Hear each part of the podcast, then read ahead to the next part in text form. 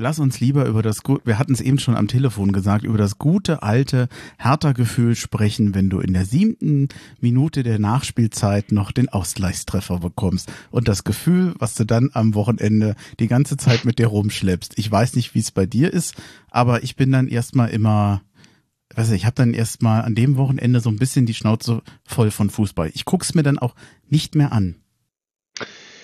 Ja, also das, das geht mir ähnlich. Ähm, ich kann dann auch danach gar nicht mehr so viel irgendwie ähm, nachlesen auf Twitter oder im Blog oder so.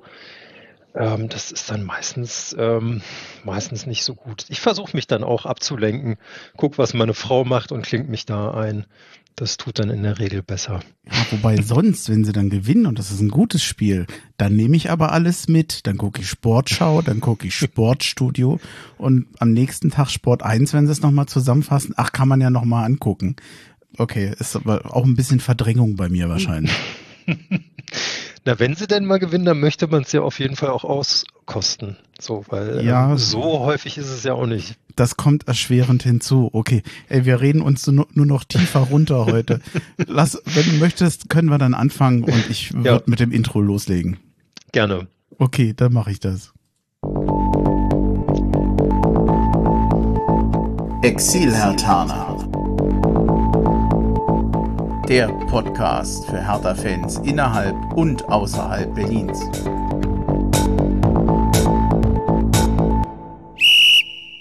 Ja, hallo Hertha-Fans in Berlin, in Brandenburg und weiter weg. Also hallo Exilhatana, ich bin Bremchen. Ich grüße euch zu einer neuen Folge des Exilhatana Podcasts. Hier aus Hessen, hier aus dem Rhein-Main-Gebiet. Und in Unna mit dabei ist heute der Ron. Ich grüße dich. Hallo Bremchen, ich grüße dich auch. Hallo. Ja, schön, schön, dass das klappt.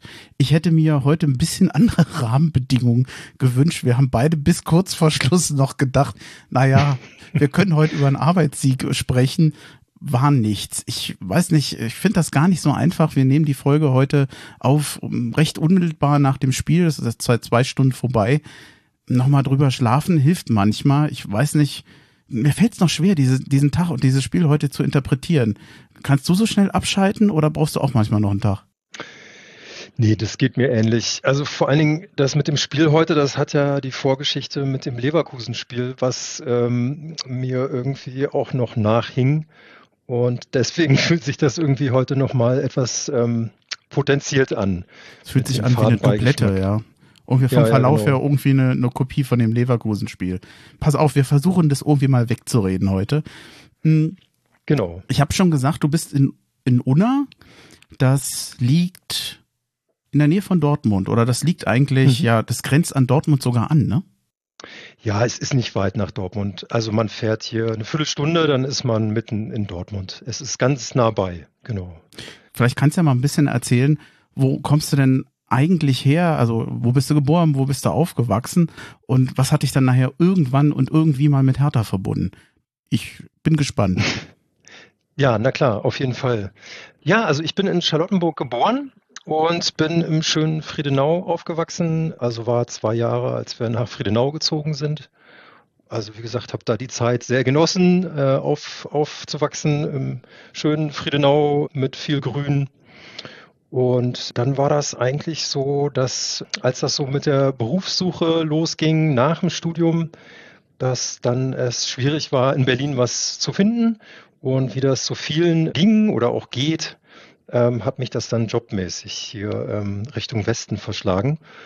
War dann erst in dem Köln-Bonner Raum noch ein, zwei Jahre und bin dann über Iserlohn hier in Unna gelandet ja, bin jetzt mittlerweile hier so zwölf Jahre, fühle mich hier soweit wohl, so wie man das halt so als Exil-Hertaner und Berliner halt so tut.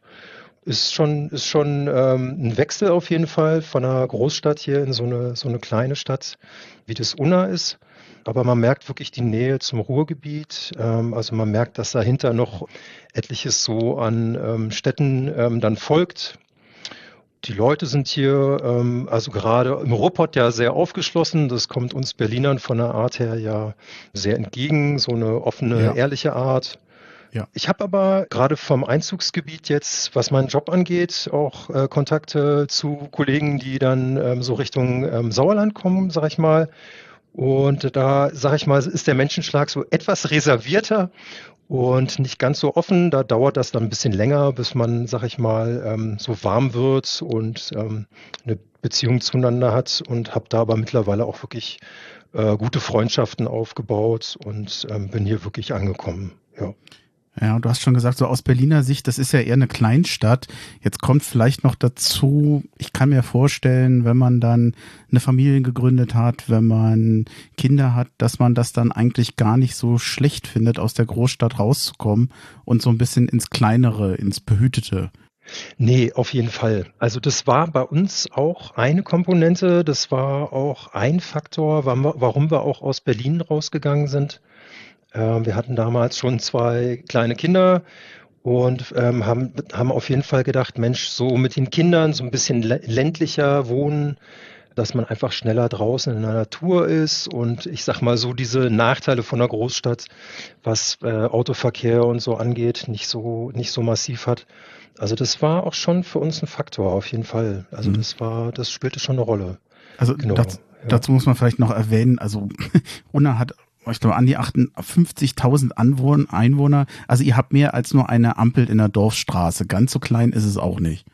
Nee, genau. Also es ist jetzt nicht so, dass wenn man aus, äh, aus der Tür geht irgendwie und eine Weile läuft, dass man aus dem Ort raus ist.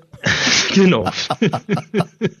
nee, also so, so ist es auch nicht, genau. Also das, äh, ähm, nee, das, also Unna ist wirklich nett. Es ist, äh, die, es hat ein, ähm, eine schöne Innenstadt mit Fachwerk, man kann echt prima bummeln.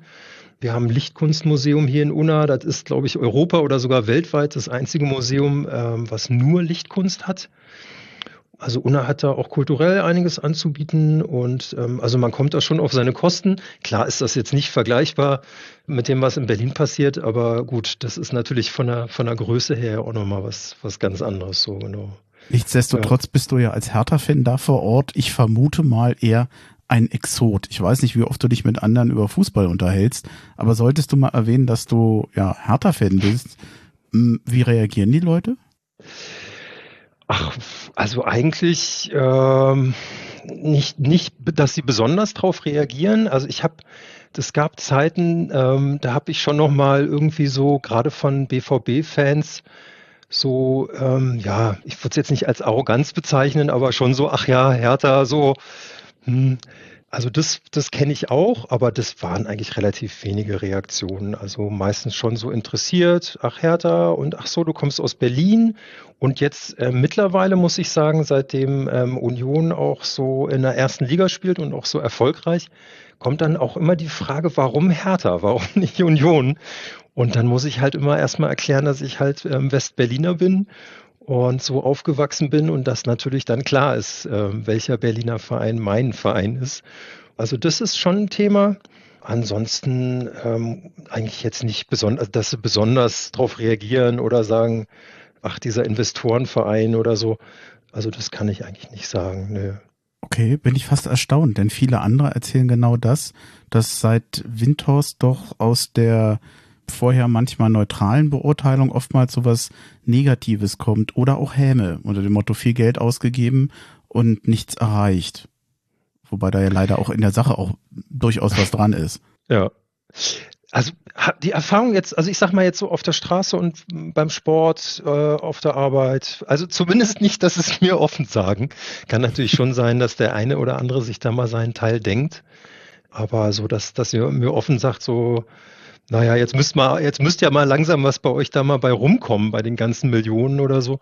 Also da wüsste ich eigentlich nicht, dass ich da jetzt so Sprüche kriege oder so. Also da sind sie eigentlich alle ganz milde. Ich hatte mich ja vor einiger Zeit schon mal mit dem Daniel in Dortmund unterhalten. Sollte er das hören, ganz liebe Grüße an ihn. Das ist ja gar nicht so weit weg von dir. Und auch er, wie eigentlich fast alle aus Nordrhein-Westfalen, sind eigentlich immer froh, dass in Nordrhein-Westfalen halt extrem viel Bundesligisten vor Ort sind. Wenn man tatsächlich mal ein Spiel sehen will von Hertha, auswärts hat man da eigentlich recht viel Optionen.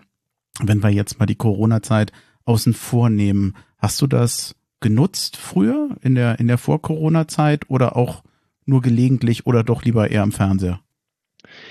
Nee, also das, das muss man nochmal dazu sagen. Als Exil-Hertaner und eben Fußballfan ist das natürlich hier in der Region eine, eine super Sache. Also einmal ähm, durch die vielen Vereine, durch die vielen Stadien und aber auch einfach die Stimmung, wie hier Fußball gelebt wird. Also da kommt natürlich dann hier Schalke und der BVB dazu, wie die beiden sich immer behaken und ähm, das ist natürlich nett, wenn man hier ähm, so eine, so eine Fußball-Euphorie mitkriegt und trotzdem als neutraler Beobachter da immer so ein bisschen ähm, von draußen das sich anschaut und äh, die positive Stimmung mitnimmt.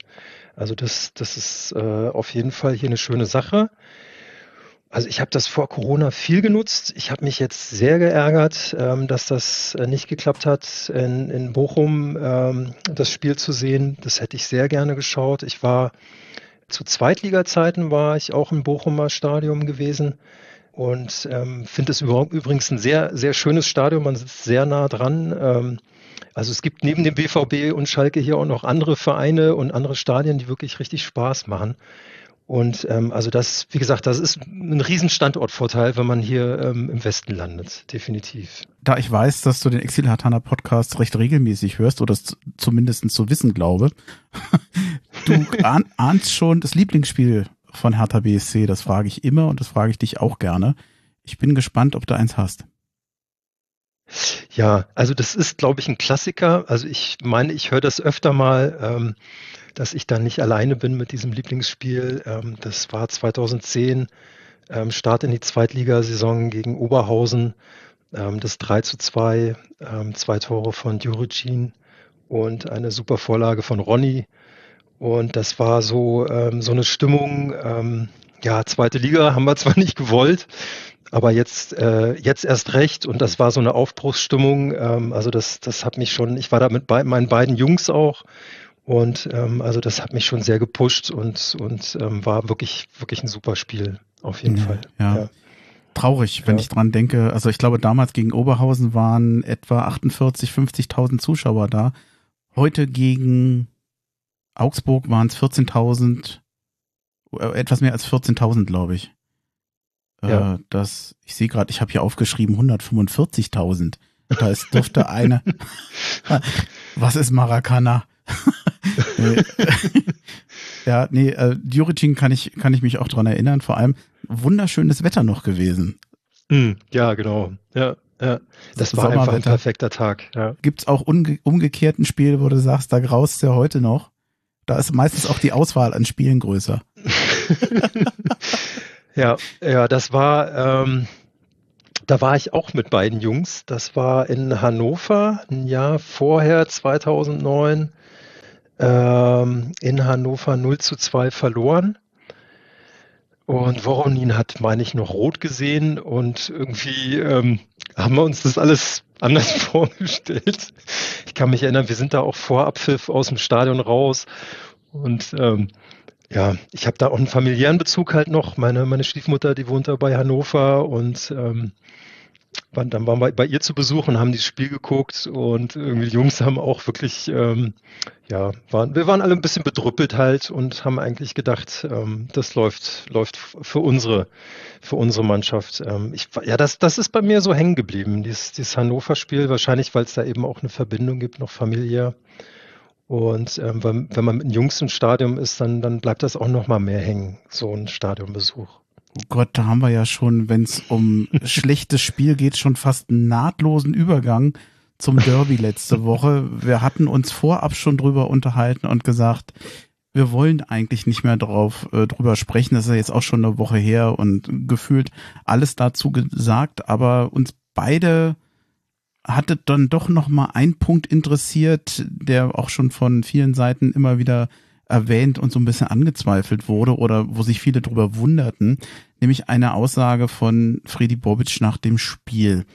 Da sagte er, dieses Spiel hat mir unheimlich viele Erkenntnisse gegeben, auch für die Planung in den nächsten Wochen, Monaten und Jahren, hat sich aber nicht weiter dazu geäußert, wen er gemeint hat. Und hm, wir fanden, haben uns beide ein bisschen mhm. über die Aussage gewundert. Wie interpretierst du es denn? Wen könnte er denn gemeint haben? Ja, also man kann, man kann da ja viel rein interpretieren.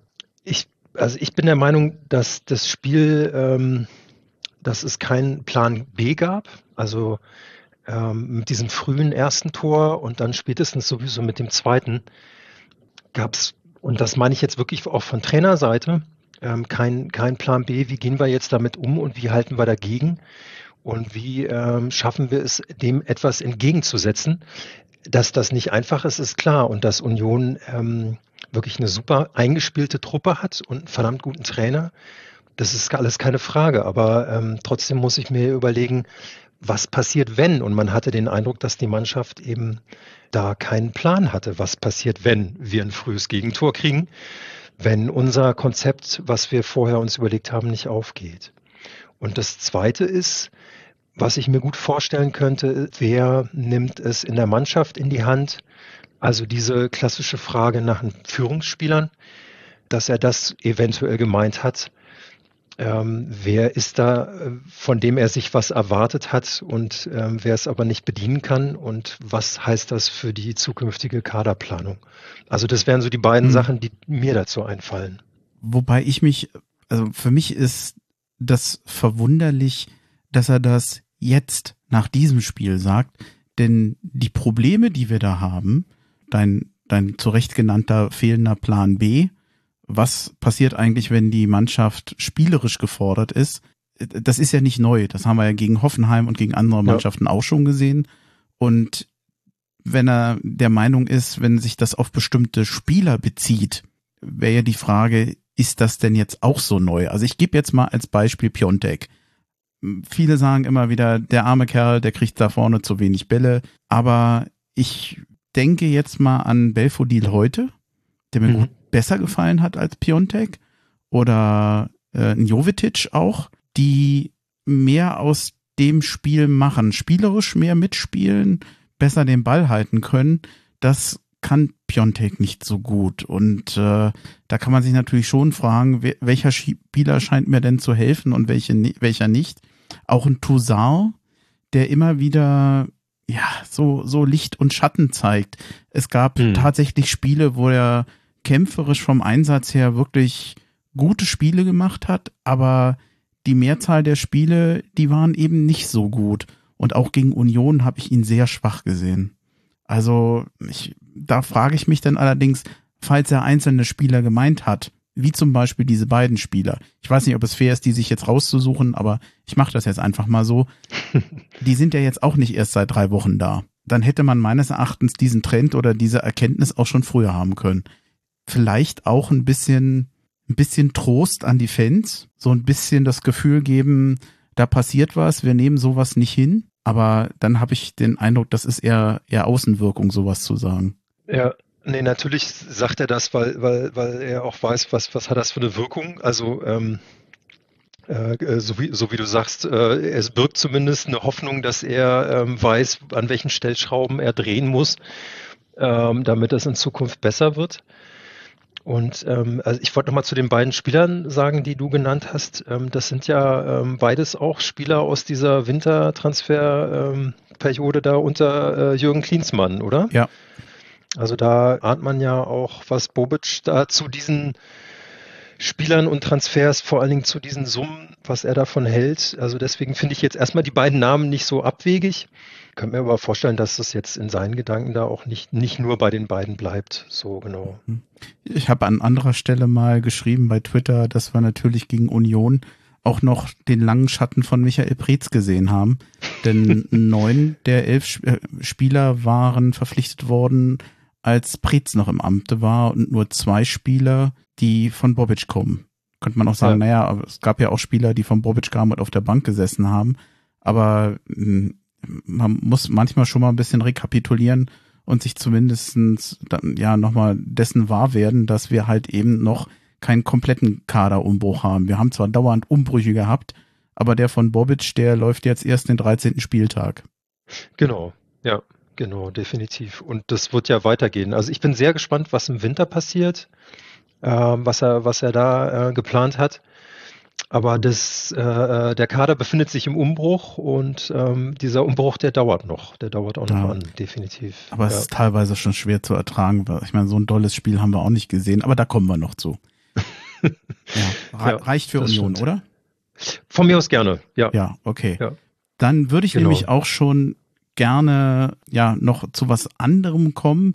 Bereits am Freitag hatte ich die Möglichkeit, mich recht ausführlich mit dem André, mit dem André in Berlin über 1892 hilft zu unterhalten und das ist dann auch tatsächlich ein langer, recht langer Beitrag geworden. Das finde ich aber völlig in Ordnung. Das hat auch ein bisschen was mit Würdigung des Engagements zu tun, die, äh, wo sich da wirklich ganz viel Hertaner hervortun.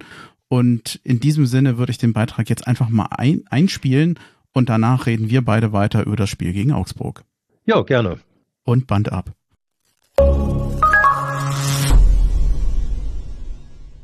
Hi André, großes Dankeschön, dass du dir die Zeit nimmst, um dich vorzustellen und 1892 hilft, etwas vorzustellen. Ich freue mich und ich weiß das sehr zu schätzen. Äh, und ich weiß zu schätzen, äh, dass ich bei dir sein darf, Bremchen. Hallo. Ah, Lob am Anfang ist immer gut, ja. Äh, pass auf, lass uns ganz einfach anfangen. Vielleicht kannst du dich ja einfach mal kurz vorstellen. Ich frage ja auch immer das bisschen das Gleiche. Wo bist du geboren und wo bist du aufgewachsen? Vielleicht kannst du ja da ein bisschen was zu dir erzählen. Ähm, also ich bin André, komme aus Berlin, bin in Berlin geboren, äh, im schönen Reinickendorf ähm, und habe auch Jugend in Zehlendorf verbracht. Ja, ich äh, bin 78 geboren, habe also noch so ein bisschen Ost-West-Zeit mitgekriegt ähm, und äh, oh ja. bin in der in der Berliner Zeit, äh, äh, als als die Mauer noch stand, zu Hertha gegangen ähm, und ja, bin da ähm, in, in, im West-Berlin als Steppke aufgewachsen. Hm. Wie, wie kam der Kontakt zu Hertha? Also ich meine, hast du dich einfach für Fußball interessiert? Irgendjemand aus der Familie jemand mitgenommen oder? Ähm, mein bester Freund, Schul, also auch heute noch bester Freund äh, und, und Schul, Grundschulfreund, ähm, hat mich mal mitgenommen irgendwann in den 80er Jahren. Äh, ich weiß immer gar nicht genau, wann das war, 85, 87, irgendwas in dem Dreh. Äh, beim Spiel gegen Union Solingen. Und ich dachte eigentlich, also er hat auch selber bei Hertha gespielt in der Jugend damals. Damals war das noch alles ganz anders und er hat da selber gespielt in der D-Jugend, glaube ich, und dachte, wir gehen zum Spiel von ihm und auf einmal stand ich im Olympiastadion. Aber es war, glaube ich, nicht so voll. Es waren so 3000, 5000 Fans oder so im Olympiastadion, damals noch mit dem alten Dach.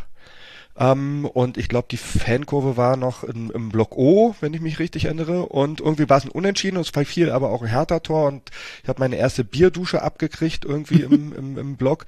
Und ähm, ja, seitdem war ich härter Fan, also und mein bester Freund halt auch und äh, hat mich damit äh, infiziert. Und dann bin ich halt irgendwann ähm, ab und zu, wie die Eltern äh, mal zum Fußball gegangen sind, zum Fußball gegangen halt.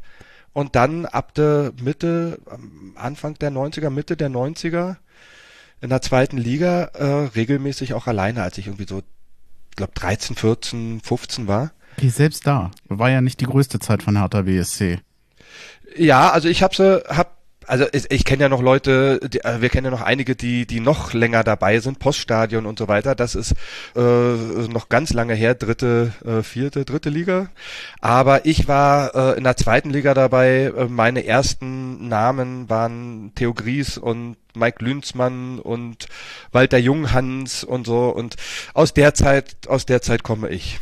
Hm lass, lass uns mal zu 1892 hilft kommen, ganz unumwunden. Wir haben uns so viel aufgeschrieben, so viel Stichworte. Wir haben echt noch was vor, wenn wir halbwegs in der Zeit bleiben wollen.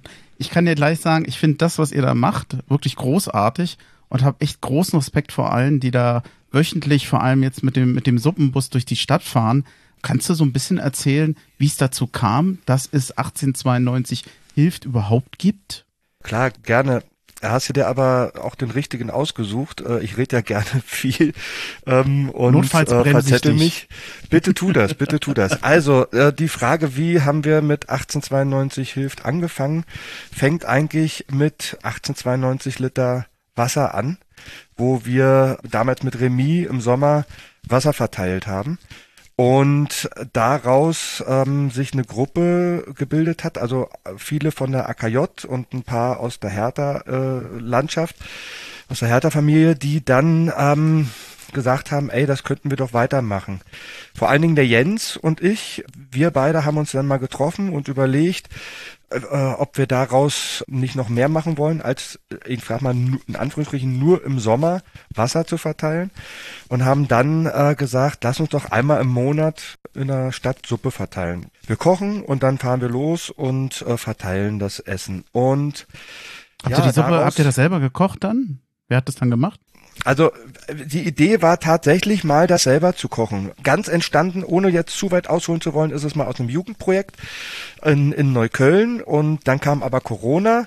Äh, das wurde unterbrochen mit den Jugendlichen. Ich selber komme ja aus der Jugendhilfe-Landschaft. Äh, ich arbeite beim Stadtteilzentrum Steglitz und ähm, hatte das halt mal mit Jugendlichen gemacht. Dann kam Corona und ähm, die Zeit mit mit dem Wasser und den Hertha-Fans und dann lag es nahe, das auch irgendwie zu verbinden und zu verschmelzen.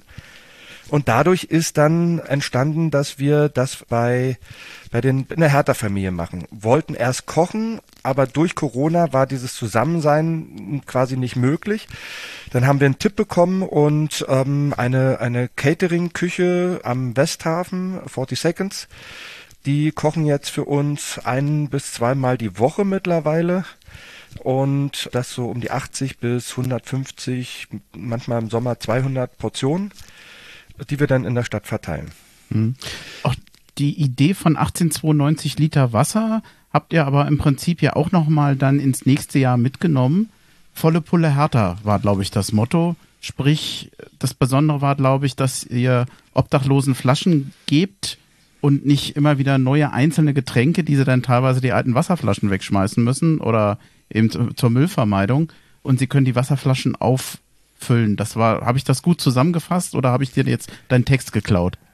Äh, ja, so ein bisschen, so ein bisschen, so ein bisschen. Aber äh, inhaltlich war es absolut richtig. Ähm, also wir merken ja bei unseren Projekten, ähm, was läuft gut, was läuft schlecht, was können wir besser machen, äh, was hat gut funktioniert und so weiter und entwickeln uns dann weiter. Und volle Pulle härter ist quasi eine Weiterentwicklung, äh, nicht ganz so viele Plastikflaschen in der Stadt zu verteilen. Ähm, dann ist auch nochmal Pfand immer das äh, Thema. Ähm, wenn wir da ähm, ein paar tausend Flaschen Wasser verteilen, ähm, sind das auch ein paar tausend Flaschen mit Pfand. Und ähm, im ersten Jahr, wir waren ja ganz überrascht, wie viel Geld wir ähm, zusammengesammelt haben, um Flaschen zu verteilen haben gesagt, wir verteilen den Pfand mit. Ähm, und äh, wollen ja die Flaschen nicht zurückhaben, das wäre ja auch irgendwie Blödsinn. Und teilweise haben wir zwei Flaschen verteilt oder drei, haben dann bei dem einen oder anderen Obdachlosen gemerkt, dass er äh, der Pfand, das Pfand haben wollte und das Wasser weggekippt hat. Ähm, das war aber wirklich, weiß nicht, ein Prozent von allen. Ähm, und äh, wir wollten aber auch nie pfandfreie Flaschen holen, um jetzt nicht so Pfandmüll zu verursachen. Und da haben wir uns weiterentwickelt und haben halt äh, Aluminiumflaschen äh, geholt. Und dann gibt es das Projekt äh, Refill Deutschland.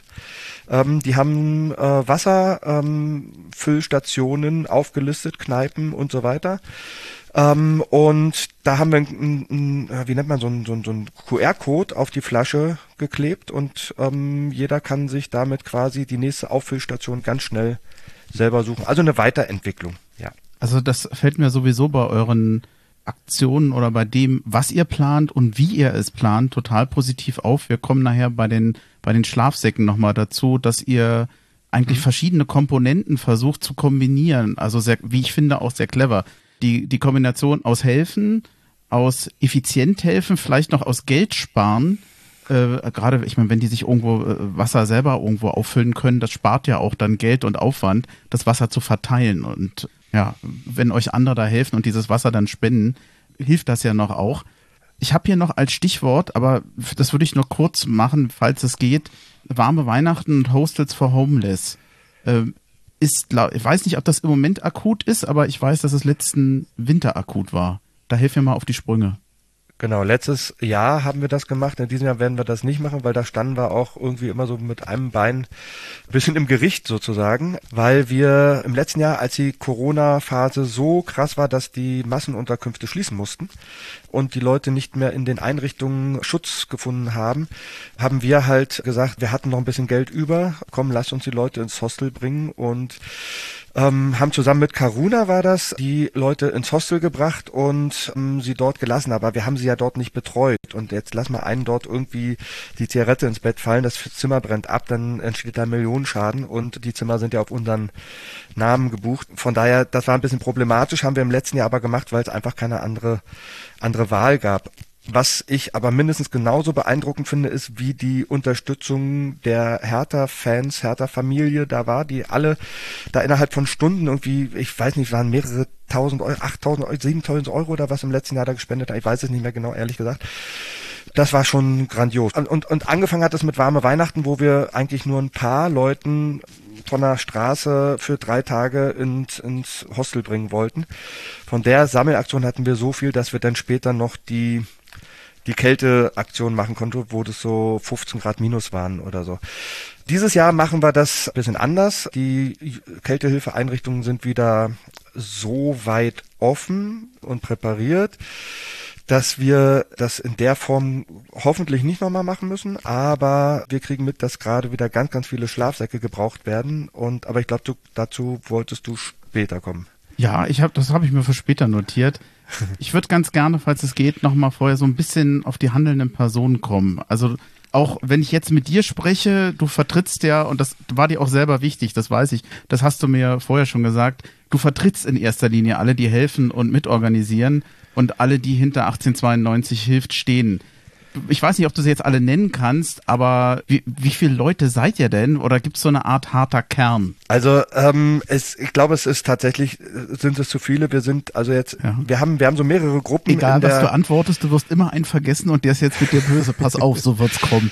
Ich hoffe und ich glaube nicht, aber wir werden es, wir werden es sehen. Ähm, ich, wir, wir sind bei der Ehrenamtsgruppe bei Telegram sind wir jetzt, ich glaube, über 30 Leute und wow. wir haben, wir sind ja mittlerweile dabei, also die aktiv in verschiedenen unter-AGs sozusagen dabei sind. Also zum Beispiel in der AG Suppenbus oder in AG äh, Schlafsack-Tauschaktion, in AG Berliner Straßencup und die ganzen Projekte, die wir machen. Wir haben jetzt na, ganz neu, wir sind da, ich bin da ganz stolz drauf, einen Flyer, wo all diese Projekte drinstehen. Den kann man auf unserer Webseite sehen, 1892hilft.de und da steht alles drin. Aber du hattest ja gefragt, wer eigentlich steckt hinter diesem Projekt und ich bin da ganz stolz drauf, dass das wirklich ähm, so viele geworden sind, die Stück für Stück dazu kamen. Und ähm, ein paar möchte ich namentlich nennen, aber alle werde ich jetzt nicht.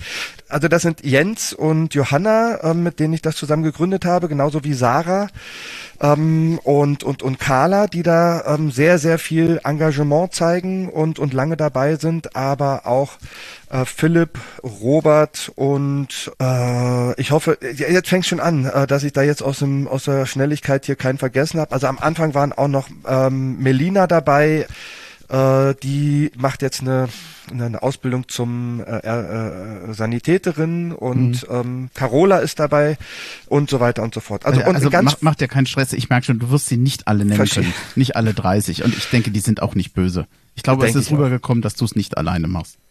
Genau, alle sind da sehr, sehr beteiligt und haben unterschiedliche Aufgaben übernommen, ob sie sich um Lager kümmern, um Social Media, um Akquise. Also hört sich jetzt alles so äh, technisch oder so, so, so, so, so projektmäßig an, aber wir versuchen das schon möglichst professionell und strukturell und nachhaltig so zu machen, dass wir nicht nur für eine Eintagsfliege sind, sondern ähm, dass wir für längere Zeit da sind. Also wir haben jetzt auch einen Verein gegründet, ein, äh, sind dabei, äh, einen Verein zu gründen und wollen da die Gemeinnützigkeit, beziehungsweise die haben wir eigentlich schon vom Finanzamt zugesprochen bekommen. Jetzt sind wir dabei, das beim Amtsregister, Amtsgericht eintragen zu lassen ins Vereinsregister und das machen wir um auch mit den Spenden und den ganzen Geldern und so weiter professionell umzugehen mit einer Buchhaltung und Transparenz, so dass, dass das alles nachvollziehbar ist, was wir da machen. Ja, ist auf jeden, auf jeden Fall wichtig. Ja. Eine Sache noch, eine Sache mhm. noch, ähm, äh, würde ich sagen, also was mir auch noch wichtig ist, das machen alle ehrenamtlich. Alle Gelder, die wir da bekommen, die wir irgendwo gespendet bekommen für das Projekt, fließen eins zu eins in die äh, Inhalte, in die in die Sachmittel äh, oder so das, was wir brauchen auf der Straße. Äh, keiner kriegt davon ähm, äh, irgendwie ein Gehalt oder irgendwie, wie sagt man, äh, Spesen oder irgendwas mhm. ausbezahlt. Äh, null, sondern das ist naja, alles. Gut, wenn das alle Ehrenamt machen. Ja. Ja. Würde ich das auch erwarten. Sag mal, ähm, ich kann mich noch ganz gut erinnern, du hattest eben äh, die AKJ erwähnt, also die Axel Kruse Jugend. Ich kann mich noch erinnern, als ich damals mit dem Markus gesprochen hatte und ihn fragte, ob es ja so sinngemäß, ob ihm das eigentlich auch was gibt, da zu helfen. Weil ich irgendwie dachte, so, wenn man, wenn man selber hilft, dass man sich auch gut fühlt, nicht nur damit man sich gut fühlt, aber eben so als Nebeneffekt. Und seine Antwort damals, die ist mir nicht nur nahegegangen, die hat mich auch überrascht. Er hat nämlich damals gesagt, es war ganz anders. Ihm fiel das extrem schwer, sich damit auseinanderzusetzen, unter welchen Verhältnissen teilweise Leute leben. Denn den Obdachlosen, seien wir mal ehrlich, im Alltag, du guckst ja eher weg als hin. Und jetzt gehst du hin und musst dich damit auseinandersetzen, wie Leute im Alltag leben. Und ihm ging das ziemlich an die Nieren. Das ist gar nicht so einfach, jetzt als Helfer sich auch damit konfrontiert zu sehen. Ich glaube, dir fällt das einfacher. Wie ist es denn bei den anderen, die das ja nicht teilweise beruflich machen oder eine berufliche Prägung haben?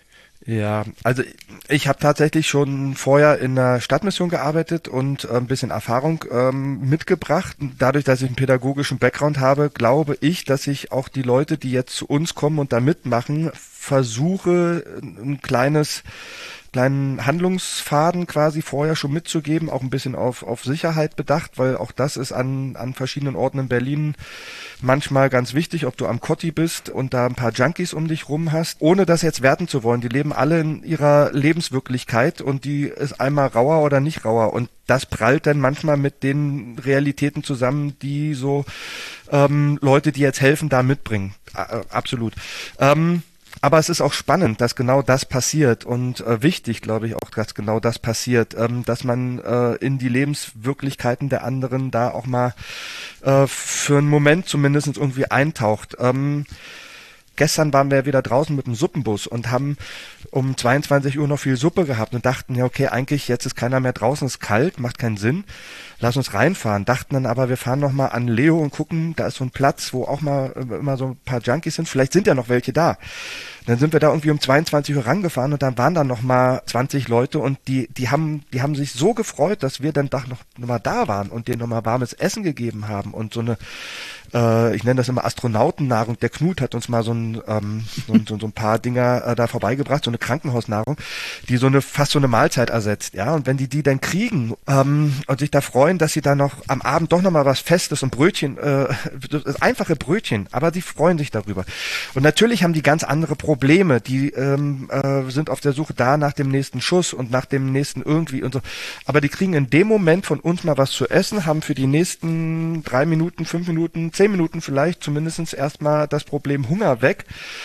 Und das ist ja eine Gruppe. Und dann gibt's noch andere Gruppen auf den Straßen, die jetzt nicht Junkies sind oder so. Also da gibt's ganz viele verschiedene Lebensrealitäten.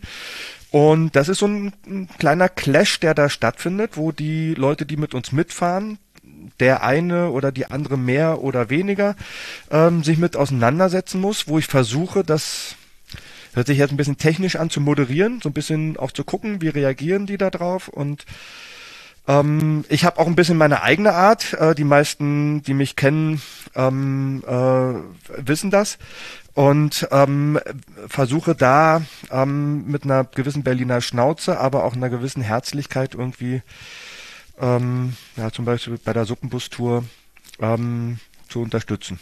Mhm. Ich, wir haben uns noch so viele Notizen gemacht. Wir werden nicht alles durchnehmen können. Ich hoffe, du bist einverstanden. Ich weiß, der Berliner Straßencup liegt dir am Herzen. Den habt ihr letztes Jahr gemacht. Den werdet ihr wieder machen. Club der alten Damen, da habt ihr auch noch was vor. Der Suppenbus lauf, läuft weiter können wir wäre es für dich in Ordnung, wenn wir es ein bisschen verkürzen nochmal auf das äh, Schlafsack-Tauschprojekt? Absolut. Okay, absolut. dann ja, vorher ja, ja, gerne. auch nochmal eine kurze Frage. Ich meine, ihr seid Hertha-Fans? Die, die Obdachlosen, die da sind, wie reagieren die eigentlich auf euch? Habt ihr eigentlich unter denen auch mal Hertha-Fans gehabt? Äh, ist es für die nicht komisch, dass da Hertha ankommt? Denn ihr kriegt eine große Unterstützung von Hertha BSC. Ihr habt einen Wagen, von dem mit ihr mir durch die Stadt fahrt. Man sieht's euch an, dass ihr von Hertha kommt das ist ja eigentlich ungewohnt und wahrscheinlich haben die am Anfang erst mal gedacht, wer ist das dann? Äh, so dieses, gab es da eigentlich auch härter Momente, auch mit den Obdachlosen? Ähm, also ich ich würde da mal Fußballmomente sagen. Ähm, also okay. es gibt natürlich die Momente.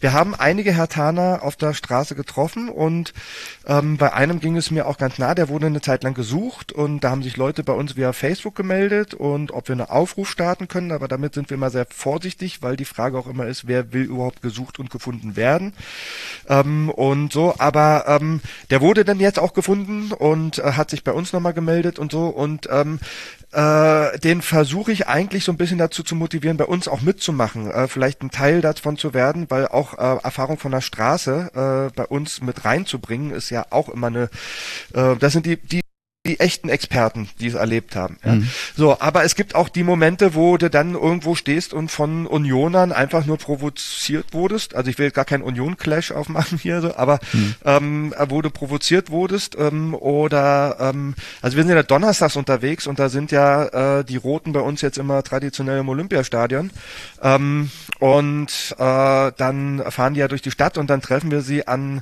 an verschiedenen Orten äh, in der Stadt wieder.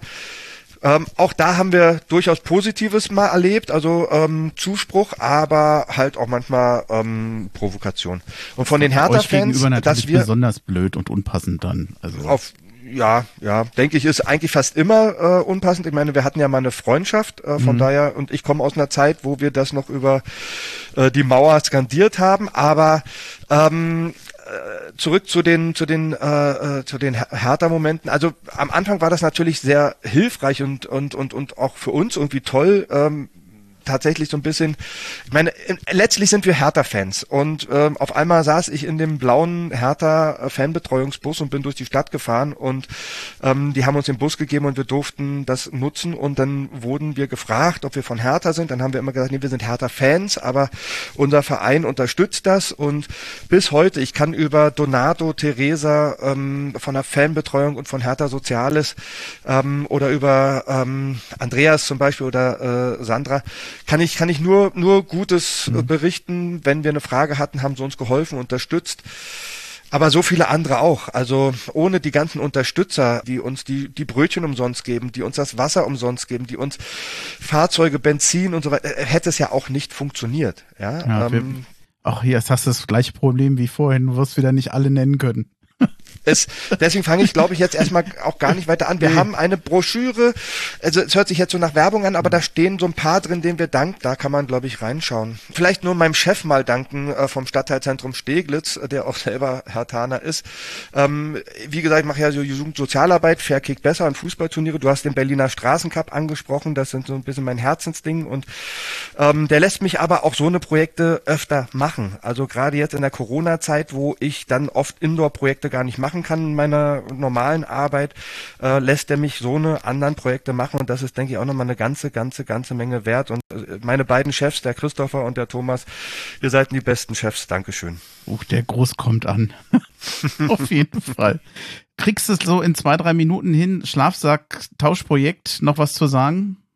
Ich gebe mir die größte Mühe. Ähm, ich weiß. Ja, also nee, nee, nee, ist ja, muss ja, muss ja sein. Also, ähm, wir wollen zusammen mit der Berliner Obdachlosenhilfe dieses Projekt äh, starten. Ähm, ist so ein bisschen Try and Error. Wir starten das jetzt einfach. Wir haben 100 äh, Schlafsäcke gesammelt und natürlich haben wir sie auch bekommen, äh, weil wir aufgerufen haben und die Hertha-Fans gespendet haben. Und diese wollen wir aber nicht wie in den letzten Jahren einfach in der Stadt verteilen und nach zwei Wochen liegen die wieder in der Ecke und äh, sind dreckig, sondern wir versuchen ähm, da auch nachhaltiger zu, auch wieder zu lernen, aus den Erfahrungen zu lernen. Und da haben wir uns überlegt, dass wir mit den Obdachlosen und Wohnungslosen, die wir schon kennen, ähm, die schon ein bisschen eine Bindung aufgebaut haben, das hinzukriegen, dass wir alle zwei Wochen diesen Schlafsack wechseln. Und äh, sie kriegen von uns einen sauberen und äh, ihren gebrauchten bringen wir in eine Wäscherei. Da arbeiten wir mit der Textilreinigerinnung jetzt zusammen. Hertha versucht auch irgendwie über seine Kanäle, wie Wandes oder so, irgendwie an, an Waschmöglichkeiten zu kommen, wo sie hygienisch einwandfrei gereinigt werden können, weil zu Hause Waschmaschine mit eventuell äh, Schlafsäcken, die nicht zu 100 Prozent bewusst also äh, krankheitsfrei sein können teilweise, ähm, müssen wir da die Nummer sicher gehen und hygienisch einwandfrei arbeiten. Deswegen müssen wir gucken, dass wir chemisch reinigen oder Krankenhauswäsche reinnutzen oder sowas. Und da sind wir aber gerade dran. Und wir haben eine Förderung gekriegt. Mir fällt jetzt der Fördergeber leider nicht ein, aber die Berliner Obdachlosenhilfe hat die Förderung organisiert. Ähm, so machen wir jetzt 500 äh, Schlafsackwäschen bis Ende, bis Anfang April geht das Projekt und äh, versuchen als Pilotprojekt auszuarbeiten. Mal sehen, was wir da lernen, was wir verbessern können, aber das ist so unser nächstes großes Ding. Und eine Sache habe ich aber noch, die mir noch ganz wichtig wäre, Weihnachtspakete für dieses Jahr. Wir also morgen sind wir ja bei, bei, bei Hertha Wärmt ähm, und auf dem Olympiastadion, vom Olympiastadion, vom Spiel gegen Augsburg ähm, und sammeln Klamotten. Und dann äh, ist die nächste Sache, dass wir Weihnachts äh, Pakete, also ich glaube besser bekannt als Weihnachten im Schuhkarton hm. ähm, machen. Und zwar äh, freuen wir uns, letztes Jahr waren das über 200 Pakete, die uns erreicht haben, wo wir Schuhkartons gefüllt mit äh, Socken, Handschuhen, äh, Schals, Powerbank, vielleicht ein Gutschein von der, von der, von der Drogerie oder so und sehr, sehr gerne einen kleinen persönlichen Gruß auf einer Karte ähm, zusammengepackt äh, an die Hertha Geschäftsstelle gesendet bekommen haben und dann auf der Straße ein paar Tage vor Heiligabend verteilt haben. Und ähm, das würden wir gerne dieses Jahr wieder machen. In den nächsten Tagen starten wir dazu auch wieder den, den Aufruf. Genau. Und jetzt habe ich hoffentlich ja, jetzt, nicht zu jetzt, viel. Habe ich dich ordentlich gehetzt, oder? Ich wollte das jetzt noch unterbringen. Das, ähm, ja, aber, aber ich, ähm, hast du gut geschafft. Ich hoffe, ich habe dich nicht zu sehr getriezt. Mhm, danke erstmal für, für das äh, Zusammenfassen. Ich habe jetzt hier noch so einen letzten Punkt, eigentlich vier, aber ich glaube, davon haben wir einen Teil sowieso schon angesprochen. Äh, wie und wo man euch erreichen kann. Ich werde verschiedene Links äh, zu euren Aktionen und zu eurer Homepage oder zu euren Homepage, also da, wo ihr dann in sozialen Medien vertreten seid, mit an diese Folge ranhängen. Damit denke ich mal, kann man euch erstmal erreichen. Ich würde es mal ganz gerne komprimieren auf eine, auf eine Frage wieder mit, tatsächlich mit der Bitte um eine kurze Antwort, wenn es geht wer euch helfen will, was kann er tun? Ähm, also erstmal am besten immer sich bei uns melden. Ähm, hm. Wir sind entweder über die Telefonnummer, die im Internet steht, ähm, telefonisch nachmittags erreichbar oder per E-Mail, ähm, WhatsApp äh, und die ganzen Messenger. Die Frage einfach stellen. Wir sind auf Social Media überall erreichbar. Hm. Einfach die Frage stellen. Ähm, wie kann man uns helfen? Konkret haben wir jetzt erstmal genug Mittel, um die Sachen, die mhm. wir ähm, äh, erledigen wollen, was bei uns auf der Agenda steht, zu erledigen. Von daher, wir brauchen, wir haben ja letzte Woche kam ja diese Derby-Spende noch oben rein ähm, und die war ja unfassbar. Großartige ähm, Sache übrigens. Danke auch da an Tommy von von von Big City Club. Ähm, ähm, und damit wollen wir jetzt Weihnachtswünsche erfüllen ähm, von Obdachlosen, also egal ob von der Straße oder alleinerziehenden äh, Kinder, alleinerziehender Eltern und so weiter. Bevor ich mich jetzt jetzt verquatsche, wie könnt ihr uns helfen? Also so wie es jetzt ist, ähm, ist es wunderbar. Wenn wir Bedarf haben, haben wir den angemeldet. Ihr habt das auf Social Media, denke ich, dann mitbekommen und uns da immer super unterstützt. Aktuell jetzt würde ich nicht aufrufen wollen zu irgendeiner Spende ja. oder so, weil wir wollen auch nur das, was wirklich am Bedarf ist, ähm, haben und da, ähm, da jetzt Geld auf dem Konto irgendwo anzuhorten, das wäre gar nicht unsere ja, Absicht. Pass auf, dann mach, äh, du hast es ja im Prinzip gesagt, erstmal melden und fragen, das kann sich ja auch mal spontan bei euch ändern, was ich, was ihr denn gerade vielleicht individuell braucht und ich glaube, Leute, die euch bei den Suppentouren helfen, die können sich immer melden, richtig? Genau, also aktive Hilfe, genau, danke, dass du es sagst. Ähm, aktive Hilfe ist immer möglich, in, im Suppenbus zum Beispiel, da meldest du dich, meldet ihr euch bei uns. Ähm, eine kurze, eine kurze Anmeldung ähm, ähm, mit, also eine Kurzvorstellung, so dass man weiß, wer da auf der anderen Seite ist. Ähm, dann kriegt er einen Link zu einem zu einem Tool, wo man sich für die Suppentouren anmelden kann. Dann fahrt ihr mal mit, ähm, lernt das kennen äh, und dann dann dann gucken wir, ähm, ob euch das passt oder ähm, ob es dann einfach mal eine einmalige. Wir hatten noch einige bei, die einmal dabei waren ähm, und dann lieber gerne bei anderen Sachen helfen wollen. Ähm, und äh, aber ausprobieren ist ja nicht verboten. Man muss ja, man kann ja ruhig gucken, was zu einem passt und was nicht. Absolut, äh, absolut. Also sehr mhm. gerne ausprobieren. Ähm, oder halt ähm, äh, wir hatten dann auch jemanden, der jetzt ins, im Lager arbeitet oder in verschiedenen anderen Bereichen arbeitet ähm, und sich da einbringt, weil, weil er sie sagt, also es ist auch ein Zeitthema, gar nicht mal so, ähm, dass jetzt die Tour nicht gefallen Zeit hat ist oder ein so. gutes Stichwort. Äh, sondern äh, unsere Tour geht halt los um 15.30 Uhr und endet um irgendwie um 22, 23 Uhr und für äh, arbeitende Menschen ist Mhm. das oft sehr schwierig. Also die kommen nicht mehr wieder, weil sie das blöd finden, was wir machen, sondern weil sie es zeitlich oft nicht hinkriegen. Ja. Ja gut, bis du zu Hause bist, wird's halt spät. Du, wir haben's durch. Jetzt haben wir zum Schluss ein bisschen durchgepaukt. Naja, dreieinhalb Minuten sind wir drüber, aber das ist schon in Ordnung. Das, das passt dann auch. Ich Das bedanke mich wahnsinnig bei dir. Äh, war mein war mein erster Podcast. Danke dafür ähm, und ähm, immer sehr gerne wieder. Ja, Podcast kannst du auf jeden Fall. Also, aber lass uns gar nicht ausführen. Ich danke dir, das war's auch schon. Und ich mach's ganz kurz. Haohe nach Berlin. Hahohet äh, nach Nähe von Frankfurt, glaube ich, oder? Ja, nach Hessen kannst du auch sagen. Nach Hessen. Hahohe nach Hessen. Okay. Bis dann. Ciao. Jo.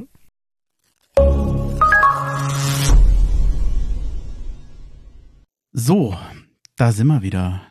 Jo. Und von mir aus nochmal ganz viele Grüße an den André. Ich habe mich gestern schon bei ihm bedankt, aber das tue ich heute nochmal. Ach, da habe ich das eigentlich erwähnt eben. Wir haben den Beitrag gestern aufgenommen. Das heißt, wenn er von morgen spricht, dann meint er den Samstag. Ich weiß nicht, ob ich das eben so deutlich gesagt habe, aber das würde ich ganz gerne nochmal nachholen. Also wie gesagt, der wusste von dem Spiel und von dem Ausgang gegen Augsburg noch nichts. Ist vielleicht auch ganz gut. Wahrscheinlich hätte er sich auch geärgert.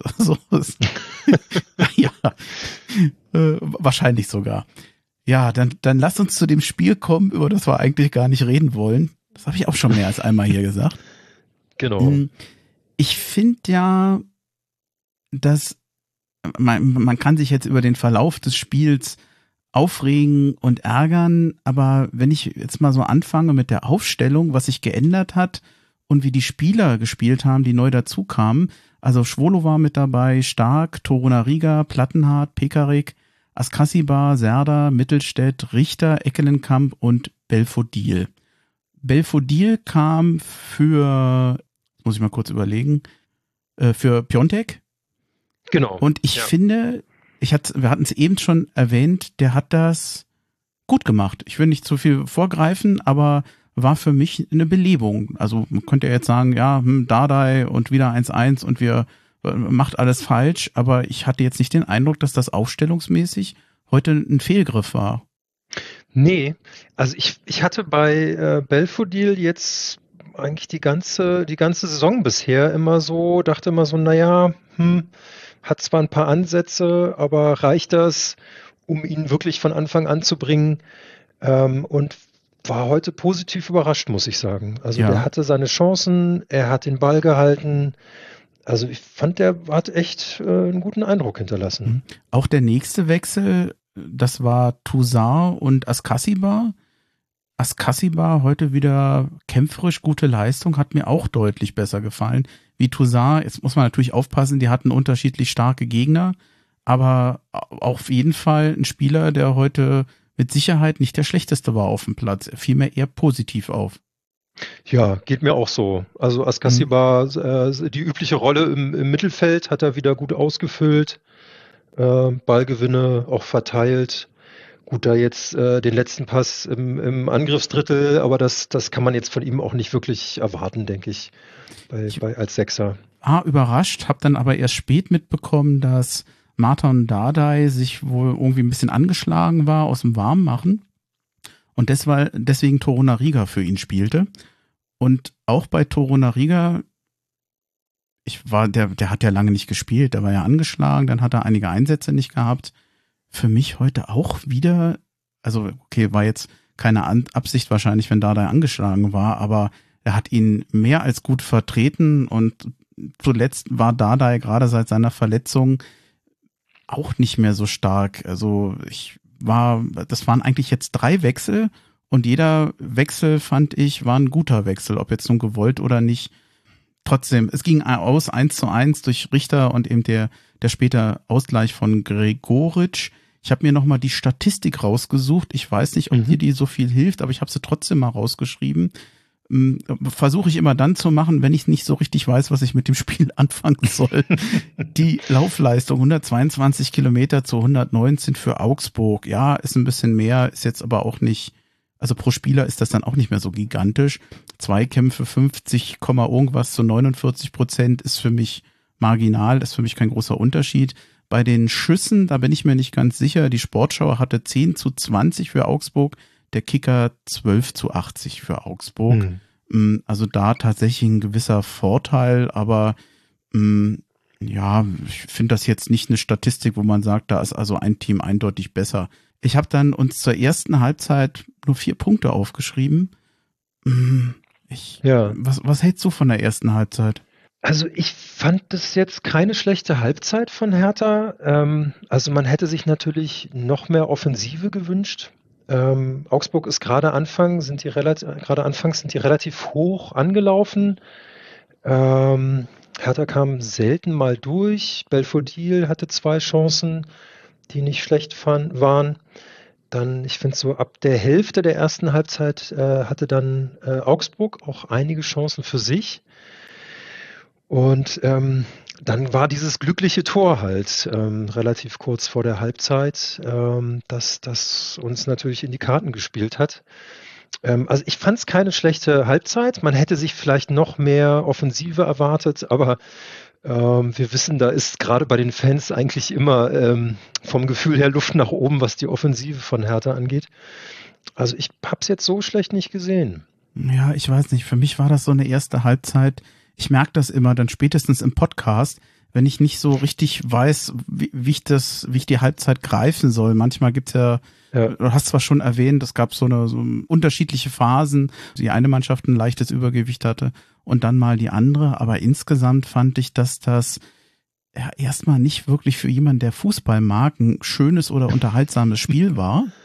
Das ja. plätscherte teilweise vor sich hin und wurde selten wirklich mal so zu Ende gespielt. Es gibt ja manchmal Spiele, wo du sagst, mein Gott, was für ein Hin und Her.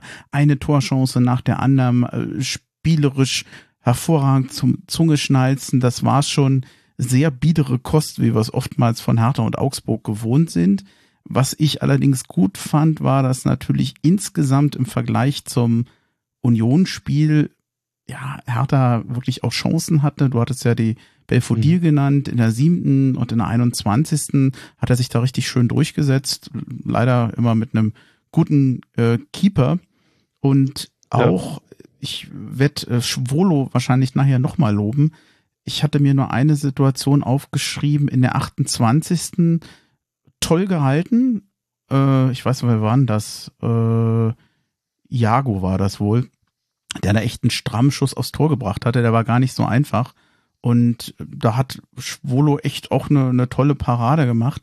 Dieses Tor durch Richter dann eigentlich, das war vielleicht ein bisschen erkämpft, vielleicht ein bisschen erzwungen, aber vor allem war es ein furchtbarer Fehler von Gummi, Mhm. Den ja. ich übrigens gar nicht kannte. Ich habe immer verstanden, ja, ein Gummifehler. Ich so, was für ein Gummifehler? Bis ich habe dann na, na, M, Gummi mit MN. Gummi, ja. Schöner Abstauber, schön gemacht von Richter, aber hey, glückliches Tor.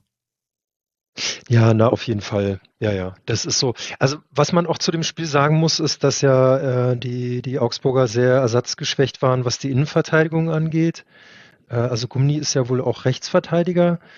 Und ich meine, die hatten zwei oder sogar drei Ausfälle in der Innenverteidigung. Und der andere Innenverteidiger, mit dem Gummi zusammengespielt hat, ist wohl der Winter gewesen. Und der hatte auch sein ähm, Startelf-Debüt jetzt mit 20 bei, bei Augsburg. Und ähm, ja, also das in dem Zusammenhang ähm, sehe ich das auch so, dass da äh, Richter sich durchsetzen konnte und da ähm, das Tor gemacht hat, was natürlich einerseits ein großer Fehler war von Gumni. Andererseits muss man natürlich dann auch gierig sein und hinterher sein und den dann auch machen und den Fehler auch ausnutzen. Und das hat Richter natürlich super hingekriegt dagegen ähm, seinen, seinen ehemaligen ähm, Verein und Arbeitgeber. Genau. Ja, ich hatte ja damit gerechnet, dass Arne Meyer noch gegen Hertha trifft, wie es immer so ist. wenn ja. Äh, ja, du kannst ja fast sagen, bei Hertha treffen immer die Ex-Spieler gegen Hertha. Und darauf hatte ich eigentlich noch gewartet. Ist nicht passiert, aber was passiert ist, vielleicht fasse ich das zu kurz oder mache ich es mir dazu einfach. Ich fand die zweite Halbzeit wesentlich interessanter, mhm. weil es meines Erachtens mehr Torchancen waren und weil einfach aus dieser Konstellation heraus das Hertha führt. Das gab, glaube ich, Hertha ein bisschen mehr Sicherheit. Der Ball ging ein bisschen sicherer durch die eigenen Reihen und Augsburg musste natürlich auch mehr kommen. Weiß nicht, ob das jetzt zu kurz, wieder auch wieder zu kurz gefasst ist, aber gerade Mitte der zweiten Halbzeit hatte ich so ein Gefühl, dass sich wie, ein, wir hatten das eben schon erwähnt, dieses, dieses Leverkusen-Spiel eigentlich wiederholt. Wenn Hertha seine Konter mal ausspielt, machen die das 2 zu 0 und dann werden wir Augsburg auch nicht mehr sehen. Und die Chancen dazu waren da. Wie Eckelenkamp hatte nochmal einen Außennetztreffer, dann gab es nochmal einen Schuss von Richter und was mir extrem schön gefallen hat in der 62. Das war dann nochmal ja eine gefühlte Einzelleistung von Serda, der sich da auch durchsetzt und dann, ja, weiß ich nicht, ich weiß nicht aus welcher Entfernung, aber bestimmt 25 Meter mal abzieht. Und auch da wieder ein wacher Augsburger Keeper, aber da, da, das wirkte so, als wenn Tor in der Luft liegt, oder? Ja, auf jeden Fall. Also ja, also es gab ja dann auch die, die äh, zwei Abseits-Tore etwas später. Also das war so, dass ich, es gab viel mehr Chancen äh, von Hertha in der, in der zweiten Hälfte. Ähm, sie hatten es natürlich auch leichter dann mit dem 1 zu 0 im Rücken, definitiv. Ähm, und ich habe wirklich dann ähm, gezittert, als es diese riesen Dreifachchance war das, glaube ich, für ja. Augsburg gab. Ja ähm, zwischen, und zwar war das zwischen den beiden Abseitstoren, meine ich.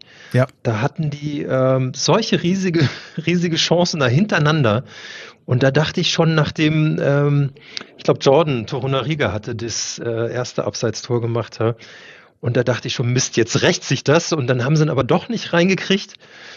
Und hatte dann die Hoffnung, dass wir vielleicht mal das Glück auf unserer Seite haben, das Spielglück. Aber gut, das sah ja dann am Ende doch wieder anders aus. Ja. Dieser Dreierchance auch Schwolo wieder toll gehalten. Genau. Der letzte Definitiv. Schuss ging dann zwar ja. drüber, aber die ersten beiden, die hat er richtig gut äh, gehalten. Das zweite Abseitstor war von Jovetic. War es für dich Abseits? Also ich hab's dann, die haben dann, glaube ich, nochmal die Linie gezogen. Da sah das aus wieder nach Fußspitze oder irgendwie, also so nach Zentimeterentscheidung, definitiv. Ähm, ja, also wenn man, wenn man das dann, wenn man das dann in der Einstellung sieht und dann guckt man da genau hin, dann bleiben einem dann nicht mehr viele Argumente, wenn dann da irgendwie die Fußspitze noch vorguckt. Also ich äh, konnte jetzt äh, im Fernsehen auch nicht sehen, was jetzt da wirklich eine, eine Fehlentscheidung angezeigt hat. Eher im Gegenteil. Hm, es sah für mich, wenn auch knapp nach Abseits aus und dann muss man ja. das wohl schlucken. Hm, ja. Ist ja auch nicht so weiter schlimm. Hertha war ja immer noch in Führung und irgendwann, also DJ ist nachher ja reingekommen und Selke mhm. und die haben dann in der 84. auch nochmal eine super Chance gehabt. DJ von links und Selke hält einen Fuß noch hin, aber geht knapp am Pfosten vorbei. Das hätte es dann auch noch sein können. Und ja, ja dann war eigentlich das Spiel schon fast durch. Und jetzt weiß ich eben, ich habe hier, was habe ich hier so schön notiert? Die Emotionen kochten etwas hoch. Oh ja. Eigentlich macht Selke ja etwas, was gar nicht doof ist. Der geht mit dem Ball an die Eckfahne und lässt die Zeit runterspielen. Finde ich mhm. jetzt erstmal gar nicht schlimm. Und ähm, Iago, der hat ihn, ich finde durchaus, ich finde schon, dass er ihn gedrückt hat, muss man noch nicht als faul werten. Und der Ball ist dann unter Selke und Iago tritt also ordentlich nach, um diesen Ball zu kriegen, trifft allerdings auch Selke. Und Jetzt gibt es so viele, die sagen, er hat da wahnsinnig geschauspielert und übertrieben. Ich, ich weiß nicht, ob er das hat. Ich finde schon, also der tritt, er tritt schon Selke. Mhm. Äh, hast du das an, war das für dich nur Schauspielerei? Nee, also für mich war das nicht nur Schauspielerei, also es gab da schon einen Anlass für, mhm. aber für mich war es auch Schauspielerei oder sagen wir mal so, das nochmal eben so mit Nachdruck. Mhm. Ähm, du, du meinst, es äh, kam dir übertrieben ja, vor? Ja, schon. Also das kam mir schon übertrieben vor und eben zu gucken, dass man da jetzt möglichst was draus macht, damit der Schiri einem äh, einen Freistoß pfeift oder vielleicht auch sogar noch mehr, vielleicht noch eine Karte gegen, gegen Gegner verteilt. Ähm, also ja, ich, ich fand diese Situation irgendwie sehr unglücklich. Mhm. Also natürlich auch nach, wegen dem, was danach dann folgte, aber auch schon in der Situation ich fand das, ich fand das einfach unnötig, da also okay, so wie du sagst, man kann sich da so verbarrikadieren. Ich bin da absolut kein Freund von, irgendwie da in der Ecke sich zu verbarrikadieren. Ich denke dann, Mensch, dann spiel doch den Ball irgendwie gegen, den, gegen das Bein des Gegners und dann kriegst du noch eine Ecke und dann hast du auch wieder Zeit und kannst die Ecke ausspielen. Aber dann ähm, mit dem, was dann da folgte, auch diese leichte Rangelei dann noch und ähm, ja, das, es hat insgesamt einfach keinen, keinen guten Eindruck gemacht und das war ja dann das, was folgte, dass das Tor noch fiel. Man hatte den Eindruck, dass die Mannschaft sich eher dadurch selber aus dem Konzept, Konzept bringt, als dass man jetzt wirklich da ähm, so viel Zeit schindet und sich einen Vorteil verschafft. Also gut, im Nachhinein ist das natürlich leicht zu sagen, aber ähm, ja. Ich bin mir nicht so sicher. Einerseits, mh, hm, sagen wir mal, Selke hätte jetzt gespielt, wäre gar nicht zur Eckfahne gegangen. Dann hm verliert er den Ball und ein Konter wird ein Tor, dann heißt das, warum geht äh, Selke nicht zur Eckfahne und spielt es runter? Also ja, äh, ja, ja. andere wären ja dann clever. Also wie du es dann machst, machst du es falsch. Und ich bin mir nicht ganz sicher, es gibt ja jetzt auch Leute, ja, warum wurde denn insgesamt so lange nachgespielt? Naja, weil wenn die sagen vier Minuten Nachspielzeit und in der Nachspielzeit kommt es wieder zu einer Spielunterbrechung, dann wird auch die nachgespielt. Das ist völlig in Ordnung. Und sie haben ja lange diskutiert und war ja lange eine Unterbrechung. Insofern kann ich schon verstehen, dass er dadurch dann einfach die Zeit, die dann vorher verloren ging, nachspielt. Also das würde ich jetzt hm. auch, obwohl ich die blau-weiße Brille aufhabe, jetzt nicht gelten lassen. Und ich gebe auch zu, ich finde es ein bisschen problematisch, diesen, diesen Kontext, diesen wirklich Zusammenhang zwischen dieser Unterbrechung und der völlig neuen Spielsituation. Mhm. Ich weiß nicht, ob man ihm das jetzt, wie soll man ihm denn anlasten, dass in dem Moment die Abwehr einfach pennt? Ja. ja also okay. die, ja, ja. die Ursächlichkeit, ich bin mir nicht sicher, ob wir da nicht doch ein bisschen aus Enttäuschung zu viel konstruieren. Hm. Ja, das mag sein, auch weil man dann irgendwie versucht, Gründe zu finden, warum es so gelaufen ist.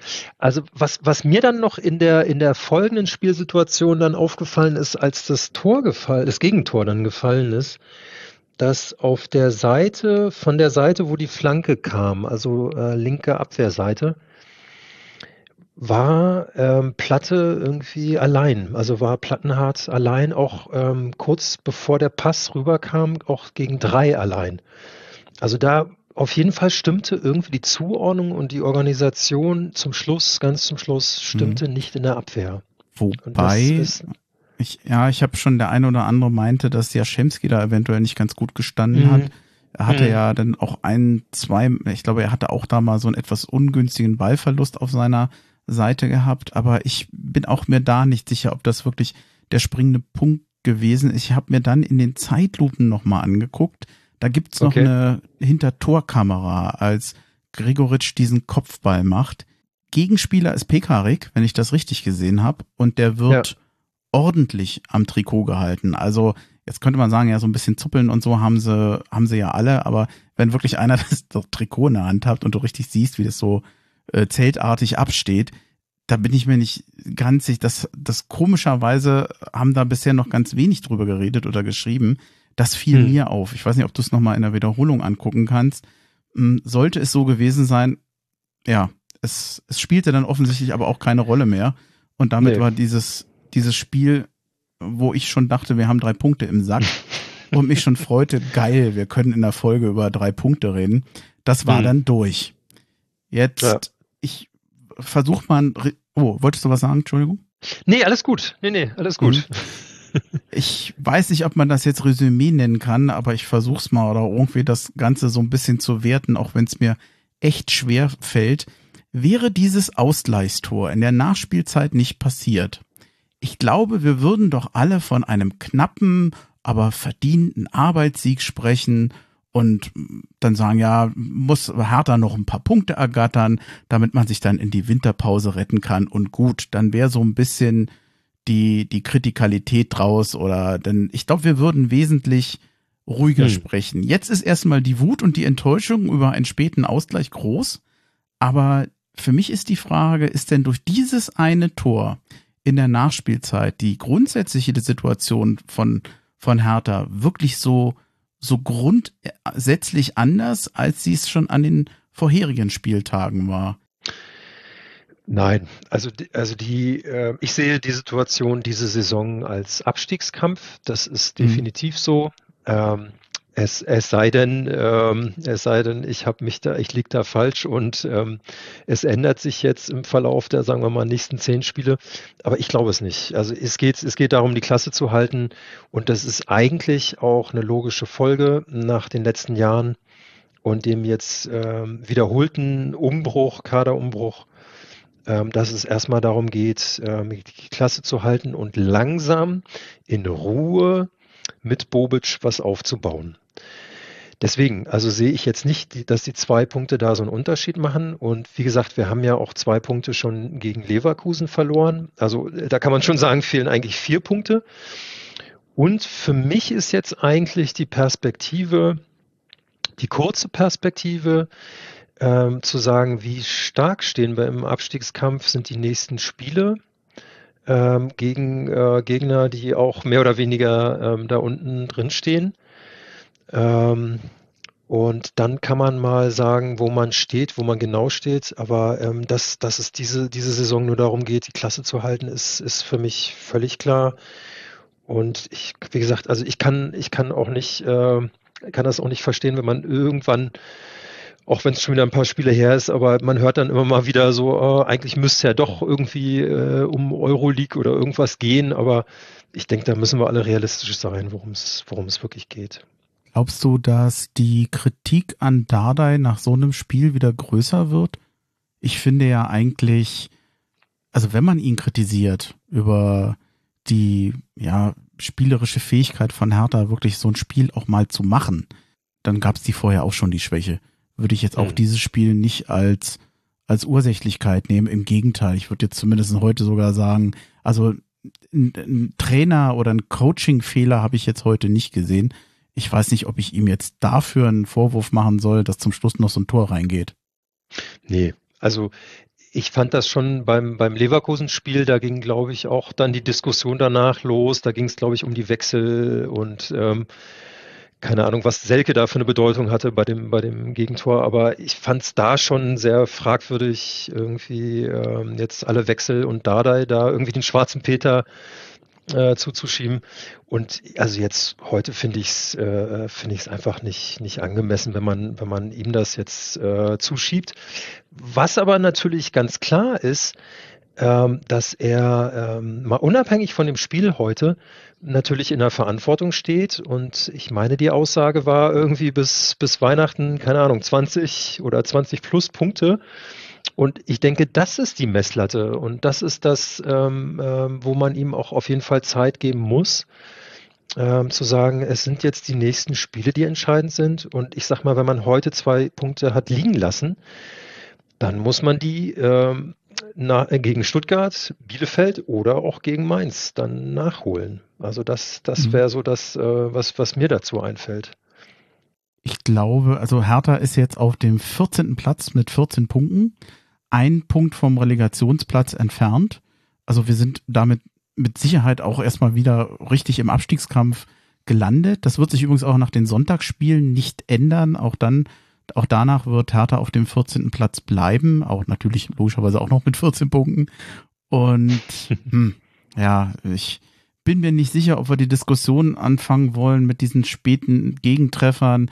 Pech, Unvermögen, fehlende Qualität ich neig, man neigt da immer so ein bisschen zum Rätseln. Ich, falls du dazu was sagen möchtest, kannst du es gerne tun. Ich würde mich da jetzt bedeckt halten wollen. Hm. Also mit den späten Gegentreffern. Also wenn wir das jetzt noch äh, zwei, dreimal so in den nächsten zehn Spielen haben, ähm, ich denke, dann müssten wir mal die Diskussion aufmachen.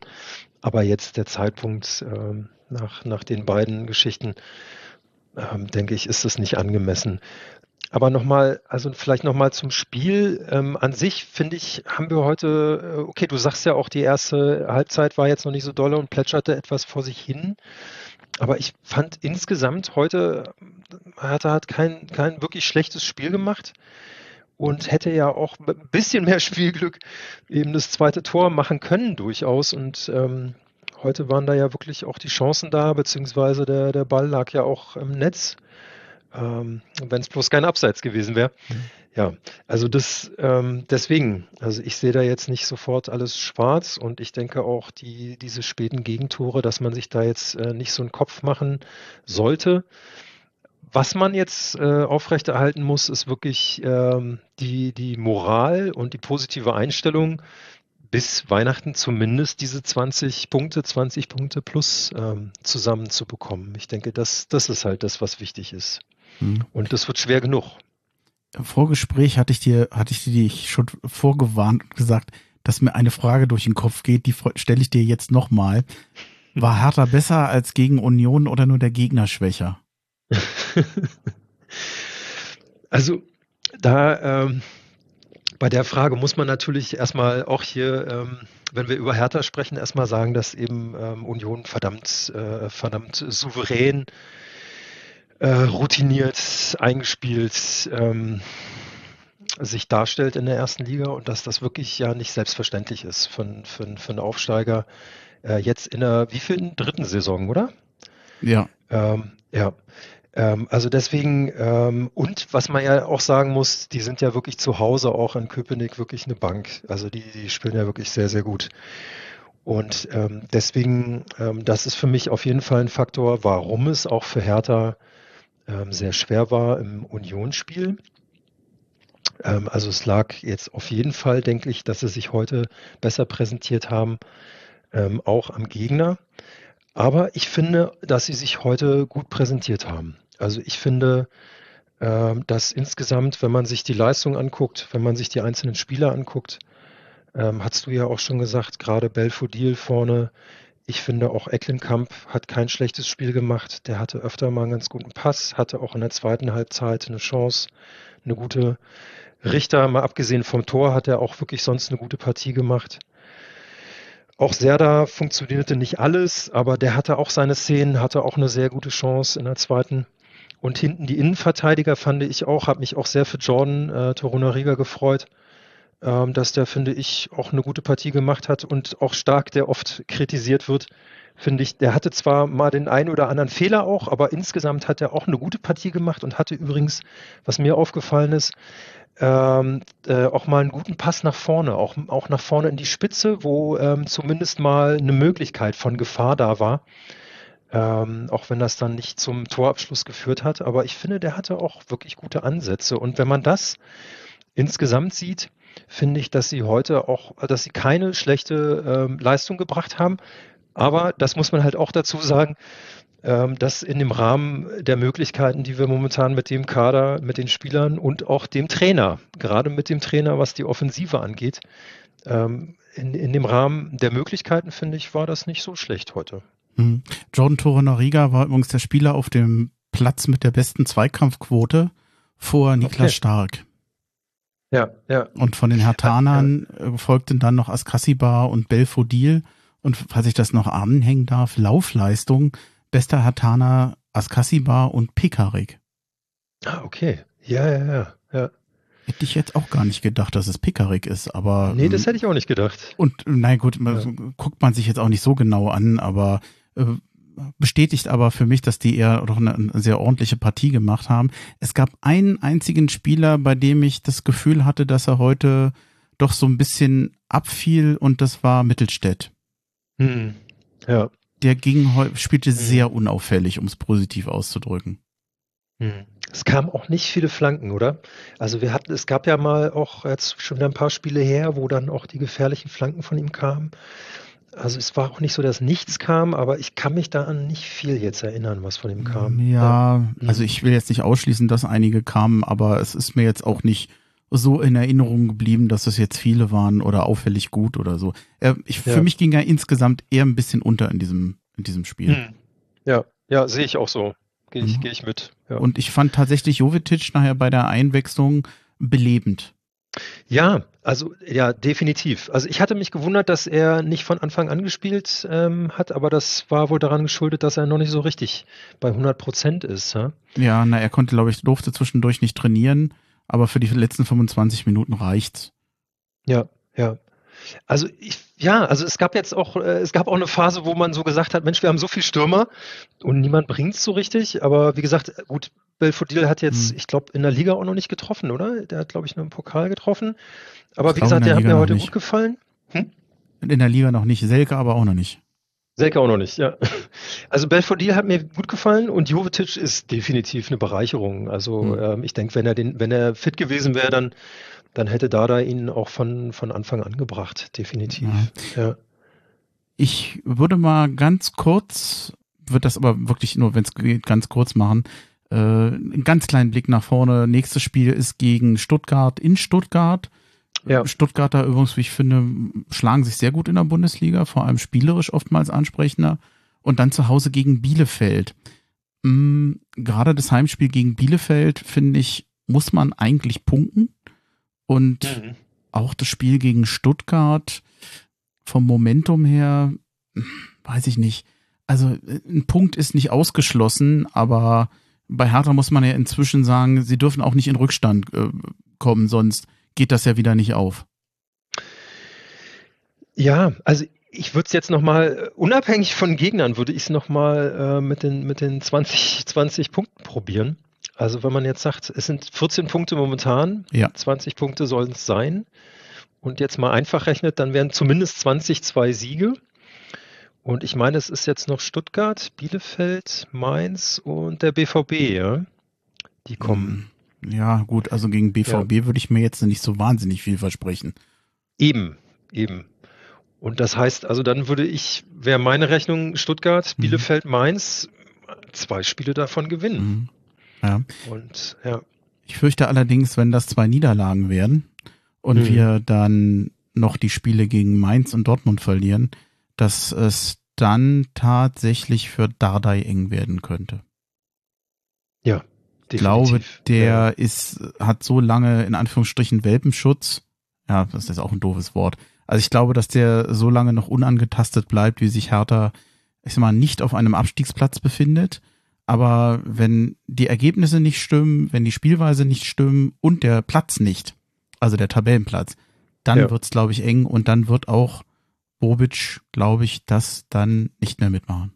Denn er hat ja eigentlich schon angedeutet, dass ihm eigentlich bei den vielen Umstrukturierungen ganz lieb ist, dass Dardai erstmal bleibt, aber nicht um jeden Preis. Also ein Freifahrtschein, einen Blankoscheck hat er nicht, aber das hat kein Trainer. Nee, na klar. Also es, ich denke, wie gesagt, es kommt, kommt auf die Spiele bis zur, bis zur Winterpause oder Weihnachtspause an. Ähm, und ich könnte mir auch vorstellen, dass da Bobic vielleicht auch einen Plan B hat, wenn jetzt eben da, so wie, wie du sagst, die Auftritte nicht stimmen, beziehungsweise die Punkte nicht da sind. Ähm, ja, was macht man dann? Tauscht man dann einen Trainer? Ich denke, er wird versuchen, das zu vermeiden natürlich, weil der lange Plan ist ja, denke ich, erst äh, im Sommer zur neuen Saison zu wechseln. Aber man braucht natürlich nicht nur die Mannschaft auf dem Feld, sondern auch der Manager braucht natürlich einen Plan B. Was ist, wenn, die, wenn das nicht klappt, so wie wir uns das äh, vorstellen und wünschen? Deswegen, also es hängt jetzt viel davon ab und ähm, ich sag mal, man kann sich jetzt nicht äh, das so leisten, Niederlage, dann wieder unentschieden durch ein Gegentor in der letzten Minute also wenn wir so weitermachen, ähm, dann ist er wahrscheinlich nicht mehr so lange ähm, Trainer der ersten Mannschaft. Hm. Ich, ich hoffe, dass es nicht so weit kommt. Erstens, bei aller wahrscheinlich auch berechtigter Kritik an Dardai, es liegt, glaube ich, nicht nur am Trainer. Fußball ist komplexer. Äh, das ja. hängt auch immer erstmal, ich glaube, jede Säule, die Säule eines jeden Vereins und das, das Erfolgs, den er hat, ist für mich immer erstmal der Kader. Und äh, da habe eben vom Erbe, vom schweren Erbe oder vom, vom langen Schatten von Michael Preetz gesprochen. Das ist halt noch im Team. Das würde ich jetzt, hm. das nachher eigentlich Dardai anzulasten oder ihm da eine Mitschuld zu geben, das, dafür kann er nichts. Gebe allerdings zu, dass gerade das, was taktisch und spielerisch bei Hertha BSC ist, bei allen Entschuldigungen, die man hat, da wünscht man sich schon mehr. Das ist schon arg wenig. Ja, na klar, auf, auf jeden Fall. Also das, das ist die alte Kritik äh, ähm, an dem Offensivspiel, was, was Paul Dardai angeht. Aber ähm, zur Wahrheit gehört halt auch, wie du sagst, ähm, was, was hat er für einen Kader? Auch jetzt zumindest Anfang der Saison, wie spät war der Kader erst zusammen? Und ähm, ich meine, der Kader hat schon ähm, was zu bieten, so ist es nicht. Aber es ist immer noch die Kritik, was die Flügelspieler angeht. Und ähm, man muss natürlich auch dazu sagen, ähm, so ein Ecklenkamp auf der 10 ist ein sehr junger Spieler, dem man auch nicht, äh, nicht die Verantwortung äh, geben kann für das äh, komplette Offensivspiel, äh, was, was den Verein angeht. Also mal so als Beispiel. Ähm, also deswegen ist, ist Dardai dann jetzt mal ab, ab, äh, abgesehen von seiner Spielphilosophie natürlich auch äh, abhängig, wen hat er da und, und wie kann er mit denen planen. Ich hatte eben das Wort Welpenschutz genannt. Ich weiß nicht, ob das eh vorhin das richtige Wort war. Bei Eckelenkamp würde ich es zählen lassen, da würde ich es gelten lassen. Der ist erstens noch jünger und noch nicht so lange in der Bundesliga. Da wäre es vielleicht passender gewesen. Ja, ja, ja. Also ich finde, ich finde, der hat wirklich gute Ansätze heute auch gezeigt. Aber äh, man merkt auch schon, ähm, ja, dass, dass ihm halt noch was fehlt oder sagen wir mal, dass er einfach Erfahrung braucht, ja. sich durchzusetzen, da durchzutanken, durchzusetzen den entscheidenden Pass zu spielen. Also ich finde, er hat gute Ansätze, aber ähm, ja, wenn du so einen jungen Spieler holst, dann ist klar, dass der nicht ab Spiel Nummer eins da ähm, zu 100 Prozent funktioniert. Aber ich glaube, da sind die Fans auch kulant und geben ihm die Zeit. Du, wir sind durch. Wir sind ja. fertig. Okay. Yeah. Wenn jetzt nur nicht das Spiel yeah. gewesen wäre. Ja, also wie gesagt, ich sehe es ja, wie, wie, das würde auch Paldadei wahrscheinlich sagen, ich sehe es nicht alles so negativ. Ähm, so schlecht gespielt haben sie nicht. Gut, das Ende war ein bisschen blöd dann ganz zum Schluss. Aber ähm, ja, also wie gesagt, es war nicht alles, es war nicht alles schlecht. Ja. ja, genau. dann äh, ich mach's heute mal ganz kurz. Ich danke dir einfach. Es war ein Vergnügen.